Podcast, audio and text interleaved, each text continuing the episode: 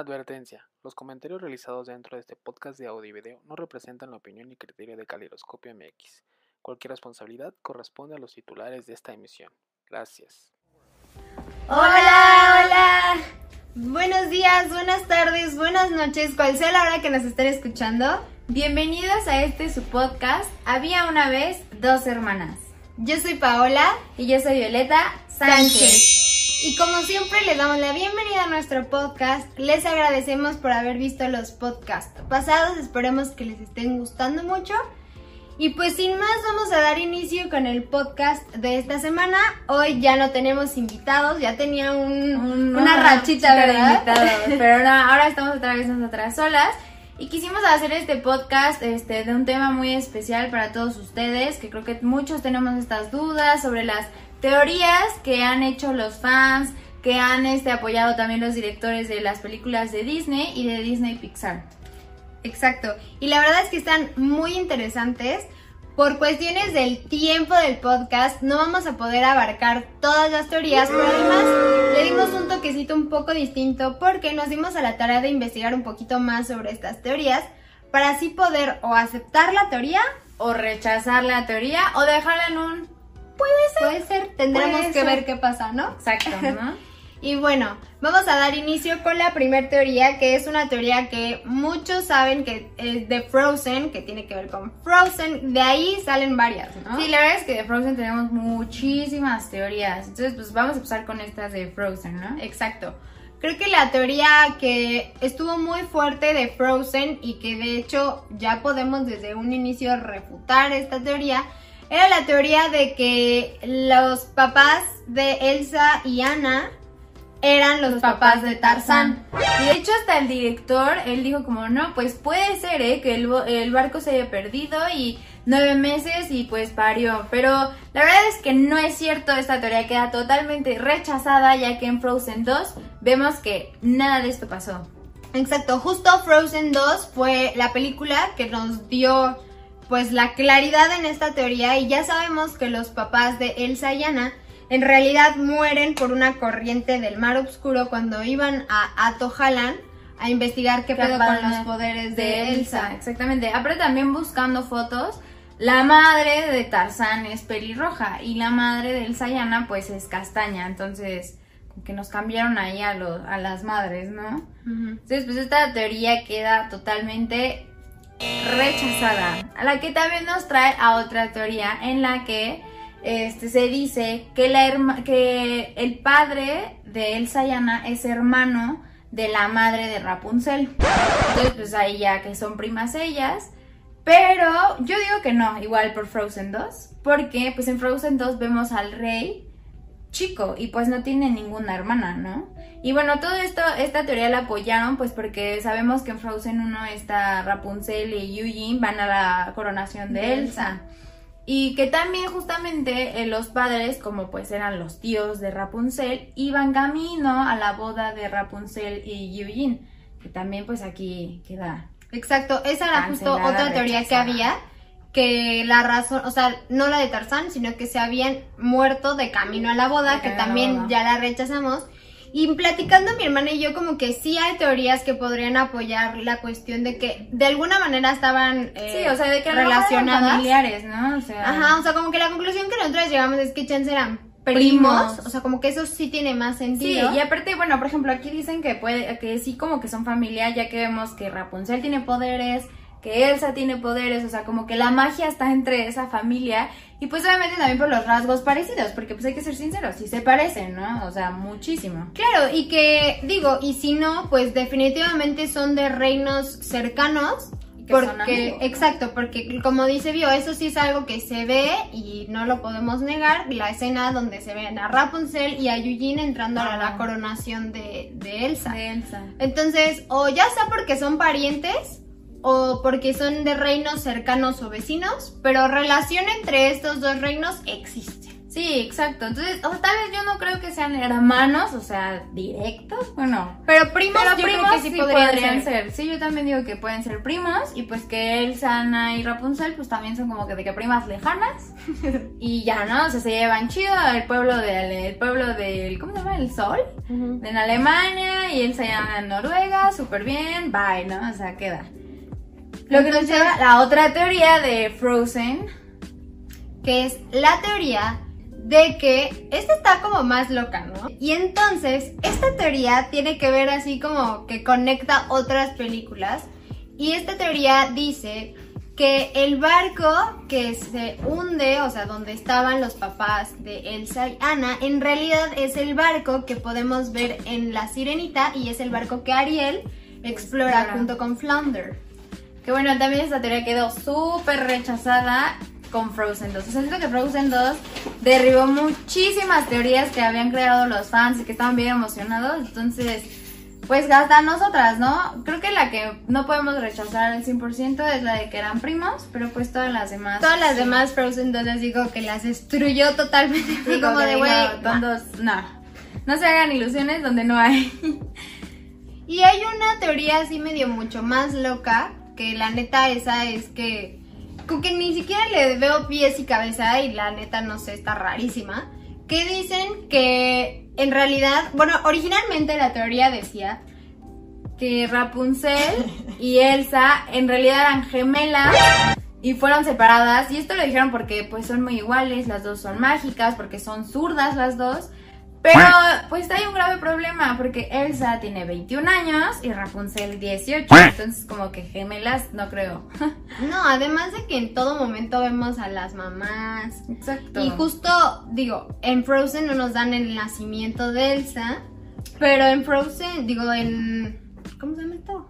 En Enredados. sí te dan la vemos cómo nace, bueno, no nace, pero vaya. Ajá, sí vemos sí a, vemos. a- a Rapunzel de chiquita, pues. Sí, entonces esta, esta teoría se queda rechazadísima. Es la teoría más... tonta que he escuchado. Sí, yo también. Entonces, yo me quedo con la teoría de que sí son familiares. Esa, la verdad es que hasta yo también, por un punto en que lo creo, porque vemos a Rapunzel y a Eugene en la, en la coronación de Elsa, pero hasta ahí, o sea, todas las demás, Frozen 2 las destruyó, nosotras ya las acabamos de destruir también, entonces no se crean todas las teorías.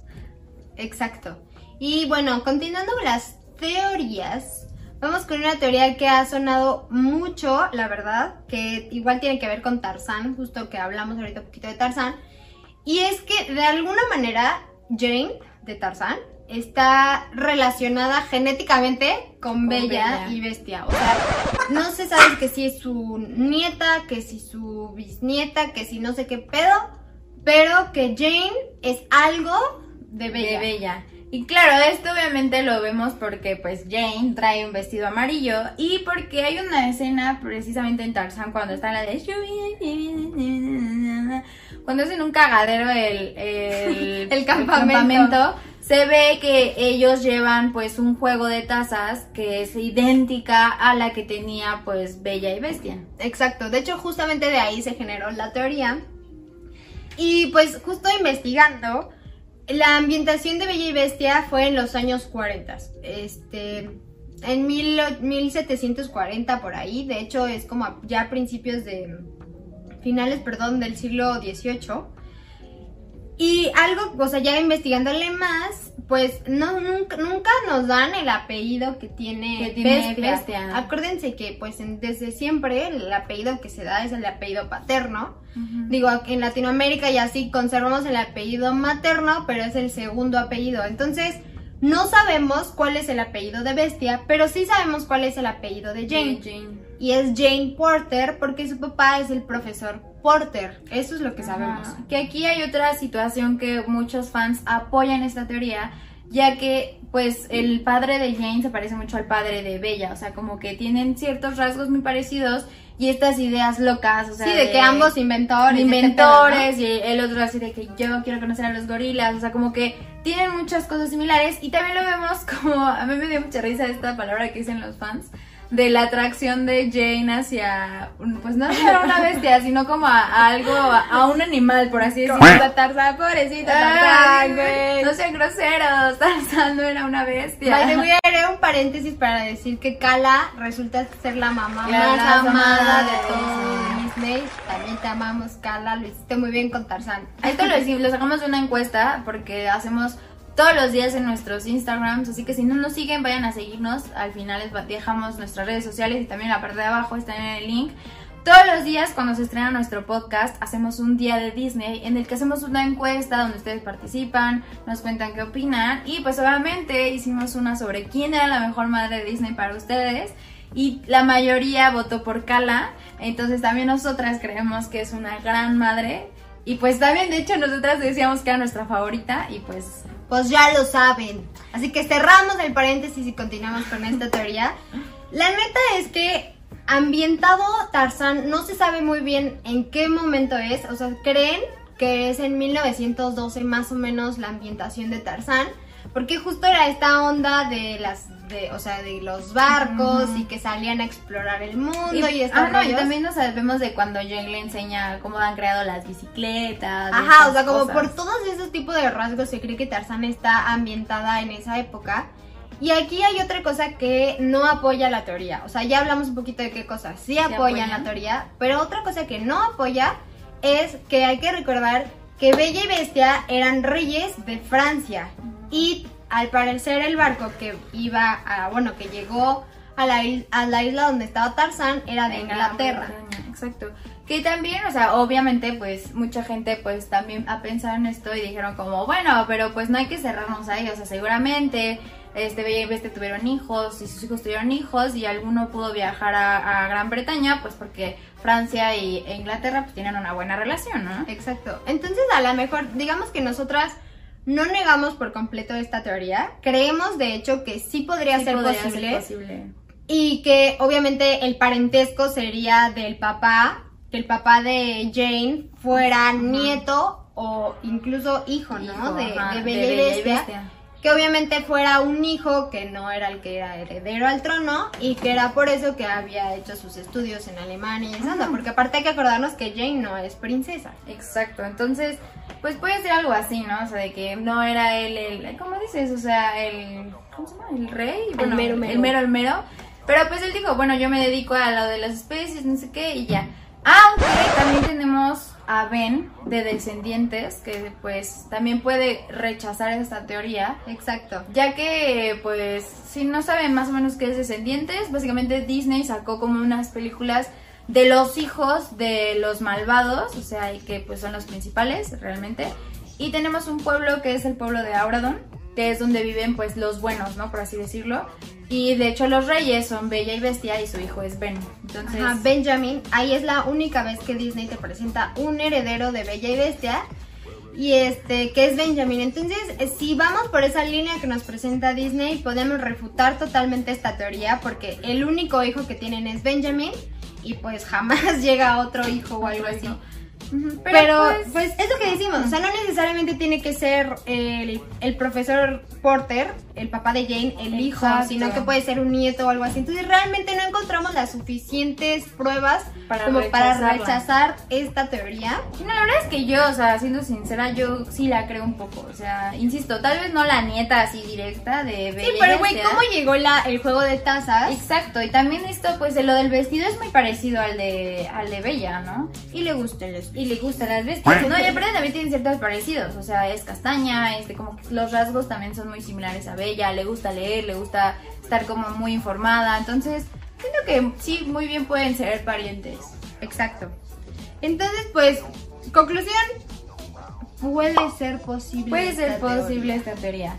Y la cual nos trae a una siguiente teoría que justamente también es de Bella y Bestia, que es que Chip es el hijo ilegítimo del rey Adam.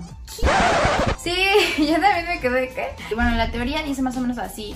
Que la hechicera fue al castillo, este sedujo al príncipe, tuvieron sus que veres, quedó embarazada de la hechicera, nació Chip y pues como ya saben que está muy mal visto en la realeza tener un bastardo, pues la bestia, bueno, Adam se enojó mucho y los corrió, ¿no? Así como de que tú y tu bastardo se van, ¿no?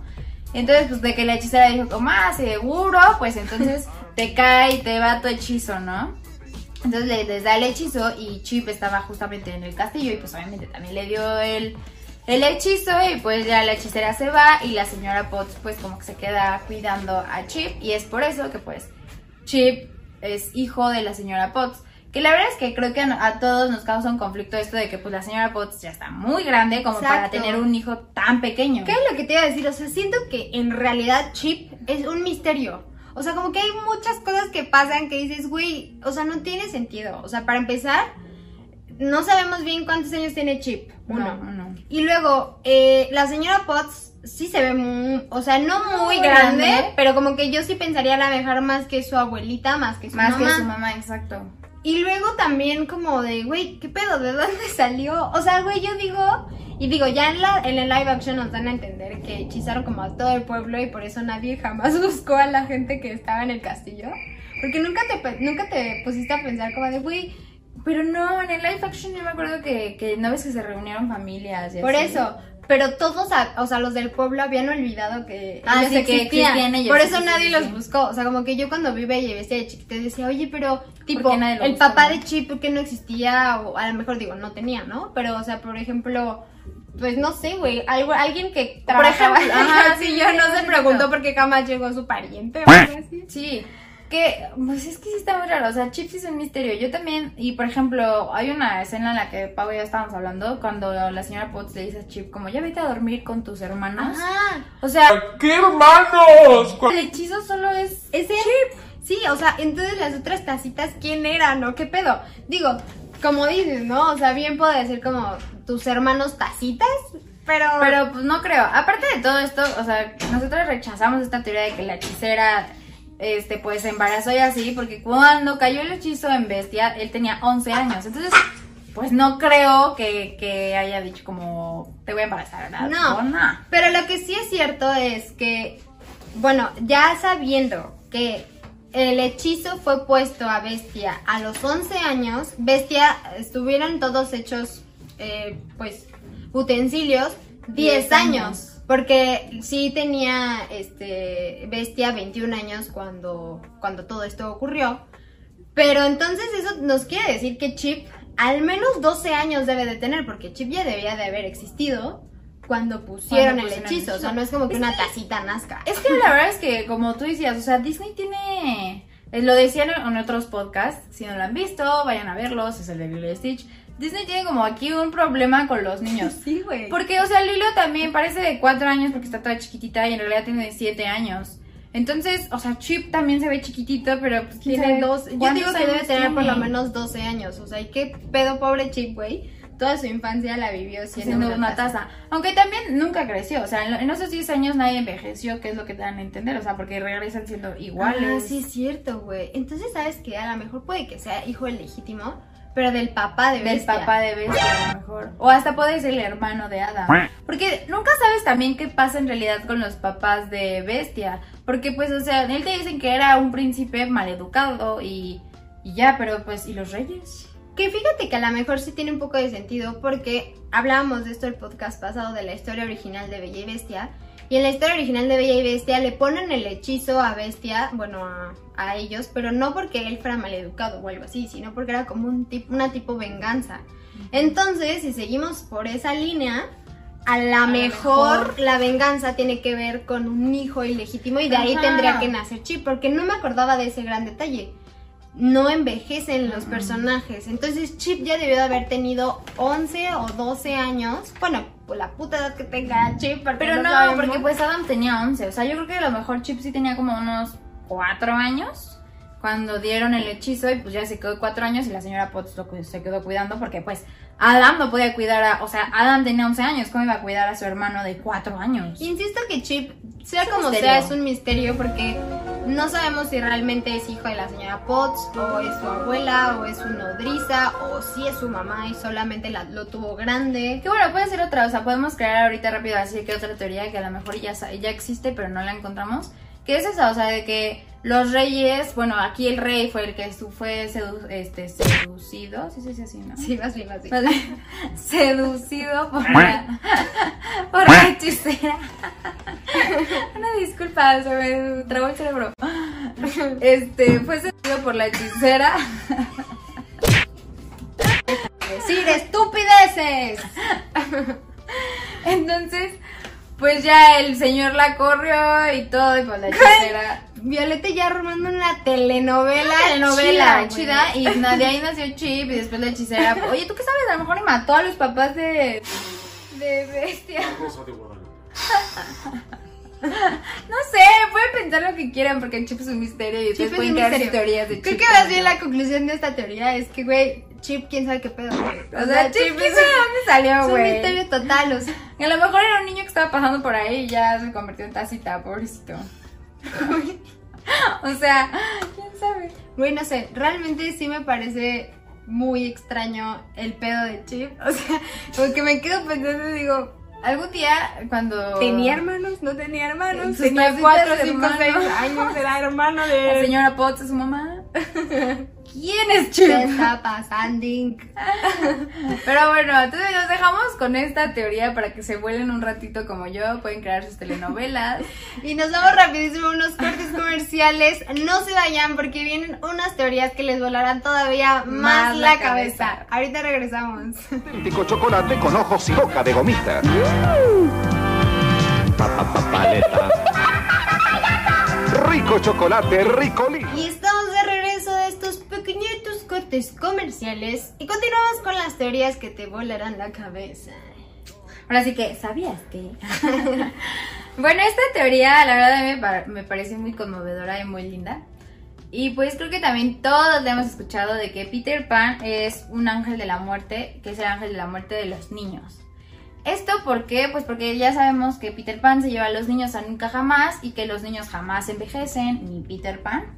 Entonces, pues es como el nunca jamás es el cielo, ¿no? De los, De los de niños. los niños. Y pues la verdad es que el escritor de Peter Pan, que es este James Matthew Barry, mejor conocido como J.M. Barry, él es, el- es- él es un novelista dramaturgo inglés que pues él donó su, o sea, todos los derechos de Peter Pan a un hospital infantil con enfermedad- enfermedades terminales.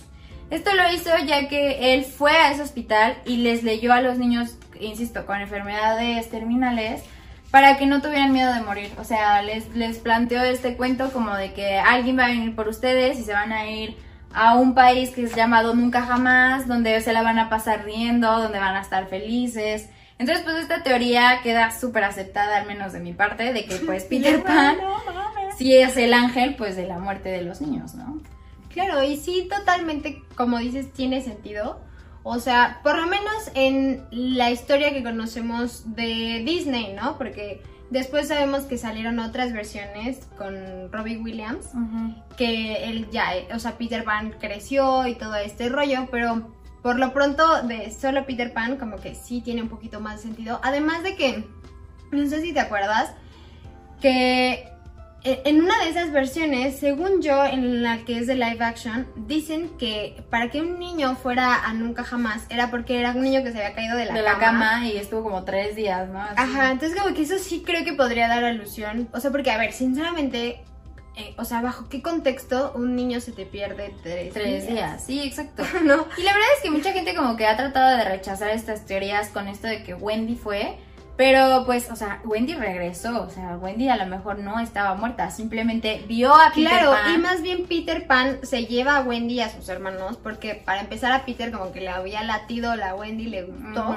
Y porque Peter estaba en esta onda de que quería él intentar, Intentar ser ser adulto, o sea, pero desde ahí incluso la apoya porque a pesar de que él quería, Peter nunca, nunca logró iba a ser. Y vemos justamente esto en Peter Pan 2, cuando ya Wendy es adulta y pues regresa a su hija nunca jamás, pero igual, o sea, ellos pues no estaban muertos, o sea, simplemente visitan a los niños perdidos, ¿no? Entonces yo, yo sí apoyo mucho esta teoría y creo que es muy real.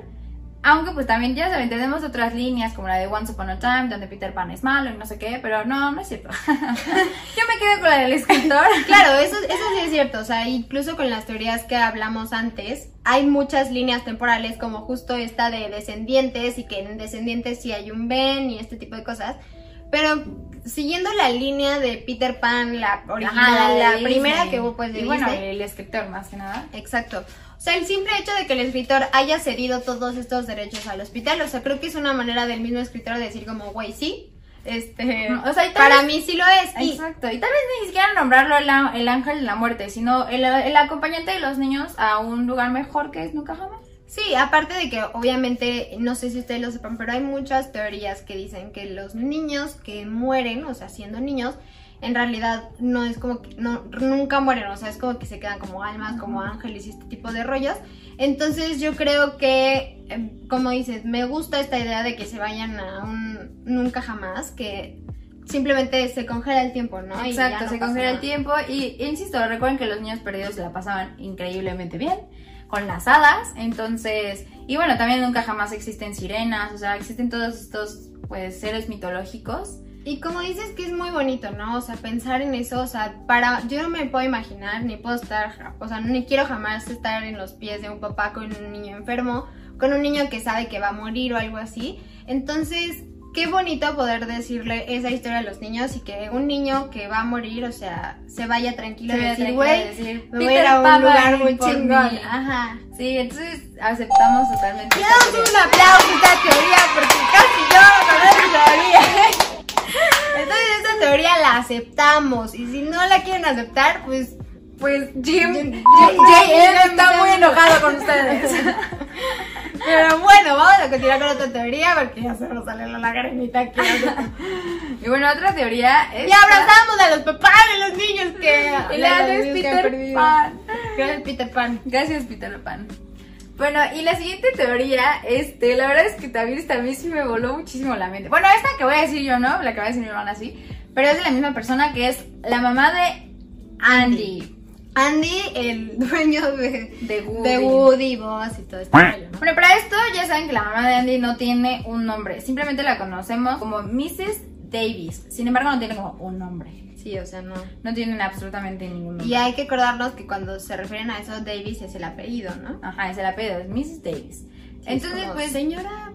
Davis. Señora Sánchez. Señorita Sánchez. Mm.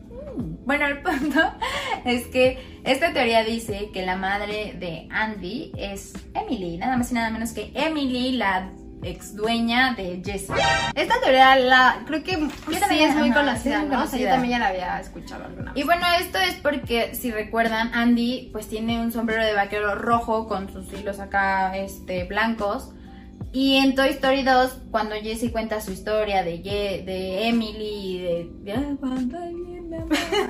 vemos como Emily tenía el mismo sombrero. Entonces, esta teoría se pues se acepta mucho porque aquí dicen que pues Emily le heredó ese sombrero a su hijo, que es el mismo sombrero. Entonces, Emily sería Emily Davis, pues es la mamá de Andy Davis. Sí, o sea, lo que decíamos, creo que esa teoría es muy aceptada justo por porque el sombrero no es de Woody y en ese punto todavía no, No sale, es- no Jessie, sale Jessie. ni ni tiro al blanco ni nada, entonces como que sí tiene un poco de sentido. No, y ¿no? aparte, o sea, ¿de dónde explicas el amor de Andy hacia los vaqueros? Ah, claro, sí, o sea, como que mm, bueno, no sé, güey, a lo O mejor era el juguete de moda. A lo mejor el juguete de moda, pero pues a lo mejor también era de que su mamá, no sé, le gustaban mucho los caballos, como se puede ver cuando esta Jessie está recordando, y pues de ahí también nació el Y amor. luego creo que otra cosa que podría apoyar la teoría es que cuando vemos la escena en la que Emily lleva a Jessie con todas sus cosas, no sé, o a lo mejor estoy mal, pero no recuerdo que dentro de la caja estuviera, Estuviera el el sombrero. sombrero. No, no está, nada más están como las cosas de Jessie, pero no está el sombrero. está como la loncherita, creo, ¿no? También. Ajá, y el yo-yo y todas esas cosas. Entonces, puede ser, puede ser. Creo puede que ser. esta teoría puede ser muy aceptada de que esta Mrs. Davis en realidad sea Emily Davis. Emily Davis. Pero la teoría que sí, sí nos va, bueno, les va a volar la cabeza, a mí me la voló un poco. Eh, la teoría es sobre qué pedo con el papá De, de Andy. Andy. Porque pues Andy- el papá de Andy nunca aparece en las películas, o sea, jamás. Y bueno, obviamente sabemos que Andy tiene una hermana que es Molly. Pero, güey, ¿qué pedo que dónde está el papá, no? Porque aparte Molly Está está, chica. chiquita. O sea, en la película, justo en la primera, cuando nos presentan este rollo de Emily, es pues todavía de brazos, ¿no? Molly. Ah, digo, Molly, perdóname. Y luego, digo, ya sabemos, repetimos que Disney tiene un pedo con los niños y como que no lo representa bien en la edad que tienen, pero al menos Molly sí, se como- ve como un bebecito. O sea, menos de un año yo creo Molly. Sí, y aparte también porque ya estaba aprendiendo a caminar apenas, Exacto, exacto. todas estas cositas, ¿no?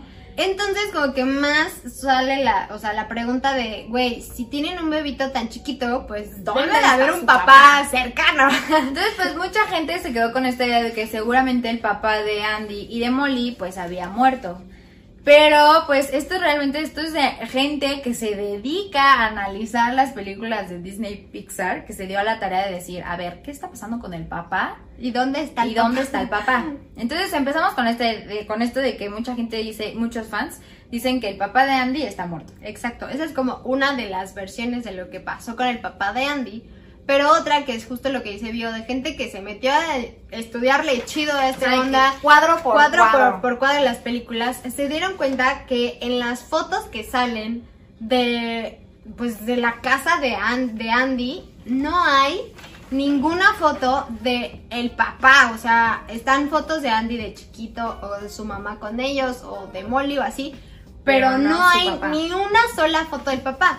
Entonces, como que es lo que decía mi hermana, oye, si se acaba de morir tu esposo, Pues hay fotos de él, ¿no? Claro, ¿no? Hasta O sea- como para que recuerden sus hijos a su padre, ¿no? Sí, o sea, como un homenaje o algo así. O sea, ah, bueno, digo, creo que todos tenemos eh, familiares que han fallecido y nadie es como que tire sus fotos ni nada. Al contrario, como que las atesoras más. eh, Exacto, exacto. Y aparte también, o sea, de que pues Molly estaba recién nacida, entonces su papá pues ¿cómo es que está muerto? Exacto. Así que nos lleva a la segunda teoría, que es la teoría que creo apoyo más. yo también. Yo también apoyo más. que es que en realidad el papá abandonó a, la- a Andy, a Molly y a Mrs. Davis. A Mrs. Davis. Y bueno, y esta teoría pues la aceptan más, obviamente, porque pues no vemos ningún rastro de su padre en la película. Entonces, pues a lo que nos lleva que esto fue un rompimiento así súper fuerte en el que terminaron súper mal, ya que Andy ni Molly tienen relación con su padre, no existen fotos. Y también como que apoyaron más esta teoría justamente estas personas, porque vemos que en Toy Story 1 se cambian de casa. Exacto. Entonces, o sea, te dan a entender que de una casa muy grande se cambian a una casa pues más pequeña, ¿no? A lo mejor porque pues la madre se está adaptando a esto de ser madre soltera, O ya no tenían niños, dinero, tanto dinero, exacto. o para qué tener una casota. Cuando ya nada más son tres O personas. a lo mejor simplemente quería huir de donde fuera que estuviera el papá. Exacto, entonces yo, yo voy más a esta teoría y pues también muchos, este, pues, analíticos dijeron que pues sí era real porque justamente Andy se escuda mucho como en los juguetes. Sí, en la relación que tiene con los juguetes para como suplir la relación del abandono de, De su, su papá. papá. Entonces, pues, como ven, esta historia está bien investigada, o sea, Sí, ¿quién o sea, quien lo haya hecho lo investigó bien, o sea, tiene buenos argumentos, que nosotras es por eso que creemos. Y pues, qué mal pedo de su papá. haya sido como haya sido. Qué mal pedo. Bueno. y bueno, que nos lleva, y creo que también hay que mencionarlo, que justamente los, únicos los únicos personajes que existen entre Disney y Disney Pixar donde sí vemos realmente un abandono del padre es en Russell de Up y pues en Jim Hopkins de Planeta del El Tesoro. Planeta del Tesoro. Y ahora Andy. Y ahora, al parecer, Andy también. Entonces, pues para cerrar esta teoría, nosotras refutamos totalmente la teoría de que el papá haya muerto, muerto. porque como que... Exacto, o sea, ¿por qué no habría rastro del papá en caso de que... De haya que muerto, se haya ¿no? muerto, ¿no? Entonces, yo creo que tú y yo apoyamos la teoría de que el papá de Andy los abandonó. Así que daré por esta teoría como aceptada. También aceptada. Muy bien. Lo que nos lleva a la siguiente teoría que también nos voló un poco la cabeza. Es que estas teorías por eso justo las dejamos hasta el final, para los que sí se quedan al final del podcast. Nah. No, para que también digan que pedo y duerman y hagan sus teorías, porque yo no he dormido por esto. Pero bueno, a ver, esta teoría dice que Madre Gotel, para los que no sepan quién es Madre Gotel, es la madrastra de Rapunzel, o bueno, la que se roba a Rapunzel. Es la misma madrastra de Blancanieves, que su nombre es la reina Grimhild. Grimhild, ¿cómo se dice? Pues es que es alemán, güey, la Es alemán, no sé. Entonces, este, pues que es la misma persona. Y aquí hay varias cosas que como que sí, como que no. Para empezar, hay que recordar que Blancanieves está ambientada en Alemania y en una Alemania de los años 20. Eso es lo que investigamos y se cree que así fue. Y Rapunzel también es una princesa de Alemania. Entonces como que ahí va un puntito a Ah, un favor. puntito a favor, ajá. Y luego, otra cosa que también apoya la teoría es que en Blancanieves vemos que al final la pues la madrastra se cae del barranco, Sin embargo, no te dicen si realmente murió, murió o no. o no, que también es Entonces está cañón. Entonces, pues mucha gente como que dijo que, oye, sobrevivió a la caída y se fue a esconder para que no le hiciera nada. Encontró la flor del sol, que recordemos también que en Rapunzel dicen que la gota de sol que cayó de que nació la planta tenía más o menos 100 años. Exacto. Y que en realidad si la encuentran es hasta que la necesitan porque Rapunzel estaba toda enferma. y Bueno, así. la mamá, la mamá. Ah, bueno, la mamá de Rapunzel estaba enferma. Y también si recuerdan cuando, mam- bueno, es la madre Gothel encuentra la flor, trae una capa negra y está anciana como era la madrastra realmente de, de, de Blancanieves. Entonces, como que creemos que sí puede ser cierta esta teoría, justo por esas cositas que le decimos. O sea, no sabemos si se murió o no. eh, están ambientadas en el mismo país. eh, no sabemos así con cierta exactitud como con Blancanieves de en qué año está ambientada Rapunzel. Rapunzel. Pero, pues sí tendría sentido que si ella escapa y encuentra la, La flor, flor. Pues haya podido vivir muchos años hasta que comenzó la historia de Rapunzel. Exacto, que es como lo vemos, o sea, porque, y de hecho también esta teoría se apoya muchísimo, porque pues las dos están obsesionadas con, Con ser jóvenes y ser bellas. Este, y aparte también porque cuando, no sé si recuerden o si no han visto Rapunzel, al final pues la madre igual cae, se cae otra vez como si, como recreando el barranco, pero ahora sí desaparece porque pues ya tenía como 10.000 años de ¿no? Bueno, no sabemos cuántos años tenía, pero era obvio que ella ya no debía existir y la única razón por la que seguía viva era por la magia, Por de, la, magia de- de la flor. Entonces creo yo que esta teoría sí podríamos darla un poquito como aceptada. O sea, no creo que haya suficiente evidencia como para decir que no es así. Y al contrario, creo que hay varias cositas que, lo sí, como apoyan. que lo apoyan. Y claro, también obviamente no falta la gente como yo, ya saben que amamos el drama y las novelas. que hasta digo que pues sí puede que ellos aceptan hasta más porque también cuando Rapunzel de que se rompe el espejo, es como de que ya ahora sí es oficial de que ya se rompió el espejo de la reina, este, Green Hill, Green como se menciona su nombre. No, y sí es cierto, ¿eh? no me acordaba, pero también hay un espejo, o sea, todavía más para todavía más apoyarlo. para apoyarla. Entonces, esta teoría está buena, está buena. Yo, yo, yo la verdad sí creo porque, pues, sí se parecen un poco. O Sí, sea, o las sea, sí se parecen. negras. Lo que menciona su obsesión por la belleza, por la juventud. O sea, y además como que, de hecho, pues no sé, como que siempre era la obsesión de, mam- de Madre Gotel con Rapunzel de que como que era más bonita. Era, yo soy más bonita así. que tú, ajá, exacto. Ajá, decía- no, o sea, me acuerdo perfecto la escena En el espejo. en el espejo cuando le dice, mira esa mujer tan hermosa, no sé qué. Y ah, mira, esta es tu parada también. Ajá, o sea, como estas cosas. Y de hecho mucha gente también dice como, ay, no, no creo que sea porque, pues, si recuerdan, la madrastra de Rapunzel era bruja.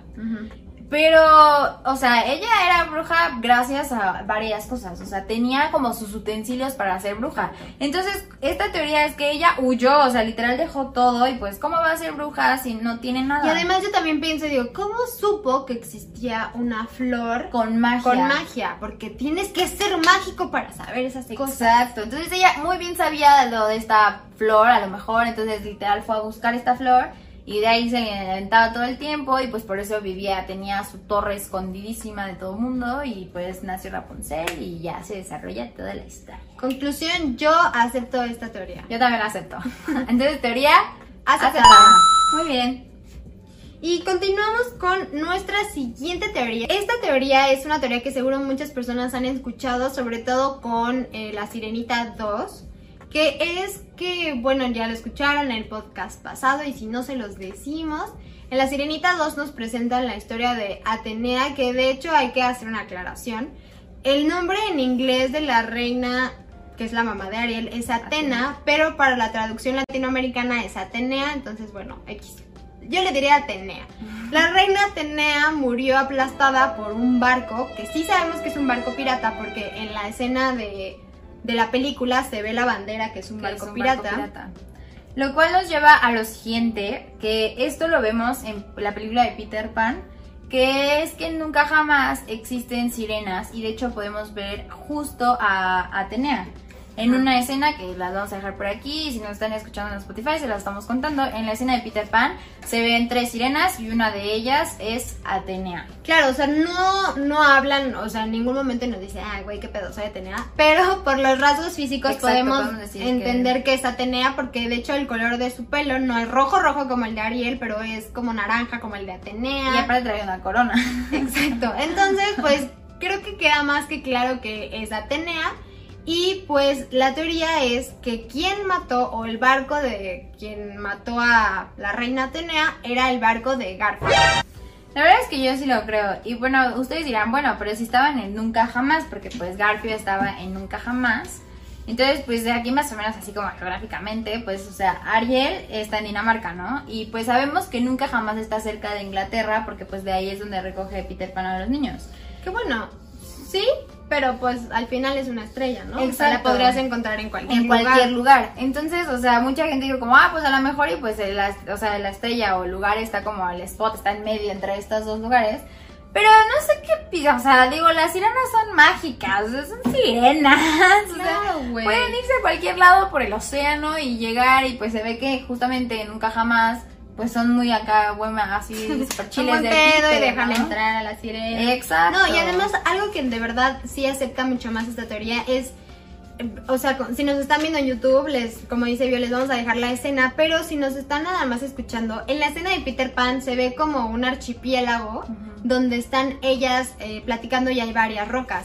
Y la escena de cuando muere Reina Atenea, que se ve en Ariel, también es parecida. O sea, ellos están platicando y igual es como un archipiélago donde hay varias rocas. Ujú. Entonces sí realmente parece mucho que es el mismo lugar que hace alusión en la película de Peter Pan. Y obviamente hay que acordarnos que pues si sí es cierto, es una teoría muy bien planeada porque Peter Pan es muchos años antes que la Sirenita La 2. Sirenita dos. Ujú. Entonces, pues como dice Bio, realmente siento yo que no hay manera de, de rechazar. de rechazarla, porque sí sabemos, eso sí, 100% sabemos que es un barco pirata el que mató a la reina Atenea. Y bueno, e insisto, entonces, o sea, ¿cuántos piratas había en Nunca Jamás? Exacto, si estamos en Nunca Jamás, pues obviamente solo es eh, pirata, Eh, entonces tendrían que ser Garfio. Ya si nos salimos de que a lo mejor no estaban en Nunca Jamás, pues ahí sí está más cañón. Pero por el pedo de las escenas y que se parece un poco el lugar, entonces, yo creo que sí estaban en Nunca Jamás. Yo también, entonces yo acepto esta teoría. Yo también, yo también la acepto mil veces más. Entonces queda aceptadísima.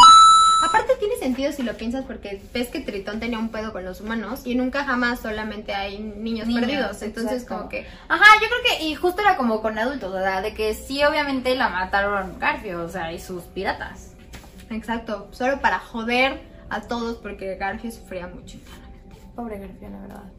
Y bueno, ya casi se está acabando el podcast y vamos con la última teoría, que es una teoría bastante interesante.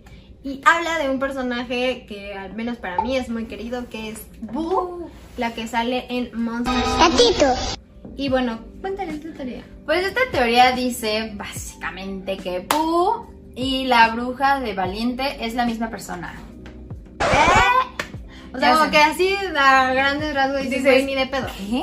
Pero bueno, ahí les va el por qué. Hay un escritor llamado John Negroni que se dio a la tarea de, pues obviamente, escribir un libro llamado Las teorías de Pixar. Entonces, esto fue sacado más o menos de ahí.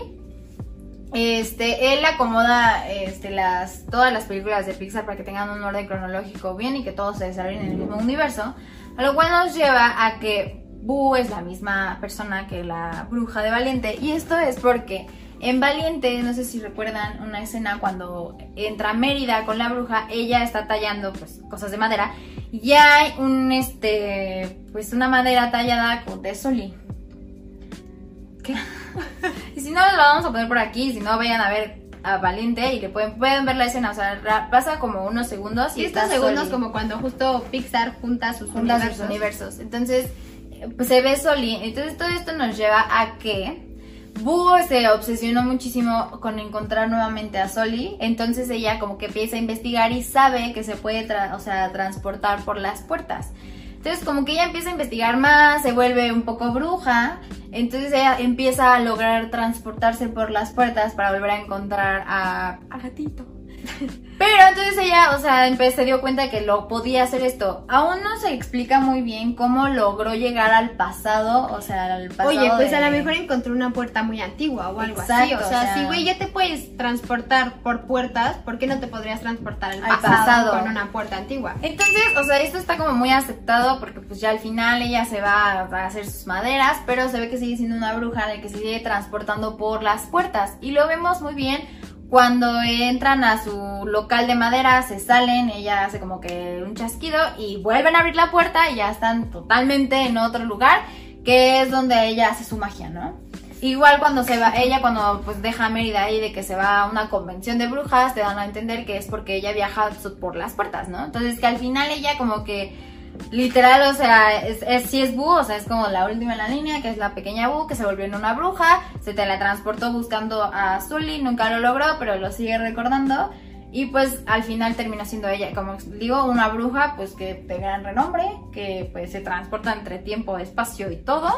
Entonces Boo se convirtió en En una bruja. En una bruja. Y fíjate que como dice, o sea, ahorita que vio da todas las razones por las que puede ser, o sea, como que sí te deja pensando, porque tiene mucho sentido esto, o sea, la neta, ¿no? O sea, si, güey, te puedes, o sea, si puedes usar una puerta para transportarte, obviamente también te podría transportar a otras épocas en el tiempo. Exacto. Y pues más, se apoya más la teoría con esta escena que aparece Soli, y pues... Y lo de la puerta, justamente que cambia totalmente de una de otra, o sea, yo sí la creo un poco real, o sea, Digo, posible. la verdad es que ya meternos en el mundo de Disney Pixar es un desmadre, porque por algo Disney Pixar creó sus propios, digamos, universos y de alguna manera todas las películas de Pixar están ligadas. Lo que nos lleva a la siguiente cuestión, y es que hoy estamos en nuestro capítulo número 10 del podcast. Esto significa, y que bueno, esto se los agradecemos a ustedes, que lleguemos al capítulo llegamos al 10. capítulo 10. Pero también significa que es el cierre de la primera temporada de los podcasts de Había una vez dos hermanas. Esto no significa que nos vayamos a ir, solamente nos vamos a dar un descansito de, güey, una, dos semanas máximo. Para organizar y planear la siguiente temporada de Había una vez dos hermanas. Y bueno, eh, obviamente la segunda temporada la vamos a iniciar con lo que les acaba de decir mi hermana, que son con las teorías justamente y cómo se unen todas las películas de Disney y Pixar, así para que no se lo pierdan y se queden con esta intriga, porque también tenemos muchísimas teorías sobre Walt Disney y muchísimos temas que hablar todavía con ustedes. Claro que sí. Entonces, pues bueno, no podemos decir que los vemos la próxima semana, los vemos prontito para dar inicio con la segunda temporada de Había una vez dos, Dos hermanas. Eh, muchas gracias por esta primera temporada, nos divertimos un montón. Tendremos nuevos invitados para nuestra segunda temporada, nuevos, Nuevos temas, y temas. pues obviamente los teníamos que dejar picados. Así que si quieren saber más sobre las teorías ahora de Pixar y el universo de Pixar y como dice Bio, Walt, Walt Disney, Disney. que es un misterio, Que es un misterio y es una fichita. van a tener que esperarse y quedarse con nosotros para la segunda temporada. Nosotros se los vamos a estar recordando en nuestras redes sociales que les dejamos aquí abajo. A mí me pueden encontrar como Pau Aleli en Instagram. y a mí como B.O.O. Jacobo. Obviamente también lo pueden ver con las redes sociales de Caleidoscopio, ahí también se les va a recordar de la segunda, bueno, del inicio, del de, la inicio segunda de la segunda temporada. temporada. Y pues nada, agradecerles nuevamente porque pues si llegamos hasta aquí es por ustedes, hacemos esto por ustedes porque nos encanta contarles cosas, investigar, o sea, la verdad es que nosotros estamos muy emocionadas estamos aún más emocionadas por la segunda temporada porque se vienen cosas muy padres, entonces no se la pierdan. Eh, suscríbanse, denle a la campanita para que no se pierdan justo la notificación de la segunda temporada de Había una vez dos hermanas. Gracias por quedarse hasta esta parte del podcast. Les mandamos un abrazo y nos vemos muy pronto. Cuídense. Bye.